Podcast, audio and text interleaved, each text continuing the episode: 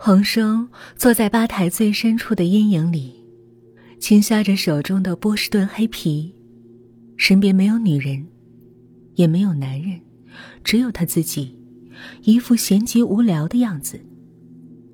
旋转的灯光，不时打在他脸上，反射出一些捉摸不定的光。他劈开男人们的层层目光，走过去。仿佛不经意般的坐在了他身边的空位上，尽量变换了一种语调跟他搭讪，说：“先生，有烟吗？”千娇百媚，心里对自己的演技暗自称许。恒生转过头，嘴角立刻浮现出冯潇潇无比熟悉的那种笑容，像是桀骜。又像是轻佻。他认真的打量他，目光肆无忌惮。他把面前吧台上的一盒七星朝他推了推。冯潇潇的心放下了，他没有认出他。那么考试开始了，一切都仿佛自然的进展下去。他们就像两个陌生人，在缘分的牵引下。偶然相遇，然后通过热烈的聊天，彼此渐渐熟悉，互相为对方的气质所吸引。冯潇潇挑逗的询问他是否结婚，恒生对此并没有否认，但他的话令冯潇潇感到愤怒。他说：“我是一个导演，在我眼中，只有戏剧作品，结婚也是戏剧，是戏剧的一幕。”当然，这太高深，你未必听得懂。但我相信你会知道的。你一看，就是个聪明的女人。他顽皮的挤了挤眼睛，把一口烟雾吐向空气中。考试的结果令冯潇潇失望，但也在他预料之中。恒生没有通过考试，他们出了酒吧，恒生直接把车。开到了一家酒店，酒店和酒吧一字之差，离得也并不太远。进了房间，冯潇潇提出让他先去洗澡，理由是臭男人先洗。眼看着他去了，悄悄把一个微型的摄像机藏在了电视旁的花瓶后面，镜头正对着那架柔软的大床。床真大，床单深蓝。有海面那么平整。他想，这里待会儿就该腾起波浪了。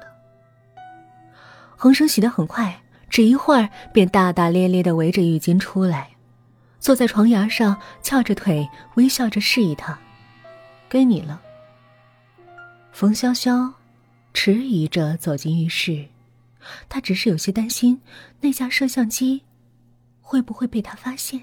或者待会儿是否正常运转？他特意挑选了这款像素最高的摄影机。过一会儿，床上发生的一切都将被忠实的记录下来。如果不出意外，几天后他将向法院提出离婚，分割他一半的财产。如果他不同意，那么录像带将成为他出轨的有力证据，让他哑口无言，羞愧万分。他不觉得这样做有什么过分的。今天的考验他没有通过，这是对他不忠的惩罚，活该。他推开浴室的门，没有披浴巾，努力让自己尽量的具有挑逗性。可出乎他意料的是，房间内空空如也，早已没有了恒生的影子。他计划的一切。完全没有发生，看来他绝不是个好导演。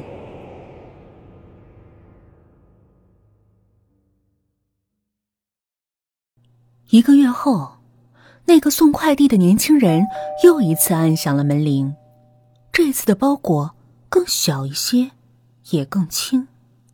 他打开来，是一张 DVD 光盘。冯潇潇把它放进了影碟机，画面上的一切令他震惊不已。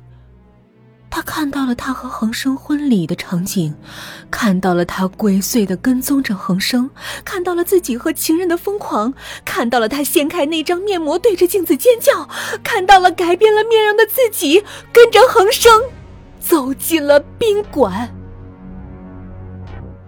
在镜头里，他这半年来的生活竟然是透明的，所有他自认为的隐秘。都在画面里。冯潇潇捂住了眼睛，浑身颤抖个不停。他想不通，这究竟是怎么一回事儿？因为一个陌生的青年男人出现了，他翘着腿坐在镜头前，手里摆弄着一个白色的小瓶子。他的面孔陌生，但那一条狡黠的笑容，冯潇潇却熟悉的。不能再熟悉。他对着镜头开始说话，一口气说下去。你不用管我是谁，也不用管我是哪儿来的，不要胡乱猜测，因为你根本没猜对，超出你的想象之外。我呢是个艺术家，也可以说是个导演。我更热衷的。还是拍摄，用纪实的方式展现人们生活中最赤裸裸、最隐私的一些东西，最真实，也最深刻。其他任何人的作品都没法跟我媲美。不信你打开电视机，他们镜头里的东西全都是表演，既虚假又做作。当然，我有优势。他扬扬手里的瓶子。我的面膜很神奇，它可以让我轻易的接近每一个拍摄对象，拍到我想要的一切素材。你还不知道吧？这半年里，你亲密接触的绝大多数人，其实都是我，丈夫、情人、朋友。你想不到吧？我无时无刻都在观察着你，拍摄着你。他得意的大笑起来。吃惊吧？我劝你不要试图讥笑我的样子，我没有一张脸是真实的。继续说，后来我突发奇想，如果你得到了这种面膜，得到了可以随便改变容貌的机会，那么你会去做什么呢？这个想法让我十分兴奋，也很好奇。所以，我亲自把一瓶面膜送到你手上，结果你竟然给了我一个完全没有想象到的答案。你真是一个能给导演带来惊喜的演员。这个故事，因为你的出色发挥，拥有了一个无比精彩的结尾。谢谢你。他站起来，规规矩矩的向屏幕之外。鞠了个躬。继续你的生活吧，我将去寻找下一个拍摄对象。至于剩下的那些面膜，送给你做礼物吧。你也可以像我一样，拿起你的摄影机去拍摄你自己的作品。你会发现人性深处的很多东西特别有趣，你一定会着迷的。播放结束，屏幕上一片漆黑。冯潇潇愣愣的，脑中一片空白。半晌，他把目光移向窗外，对面楼一扇窗里有个十七八岁的女孩，正趴在玻璃上往楼下望，神情若有所思。他会有怎样的故事？冯潇潇。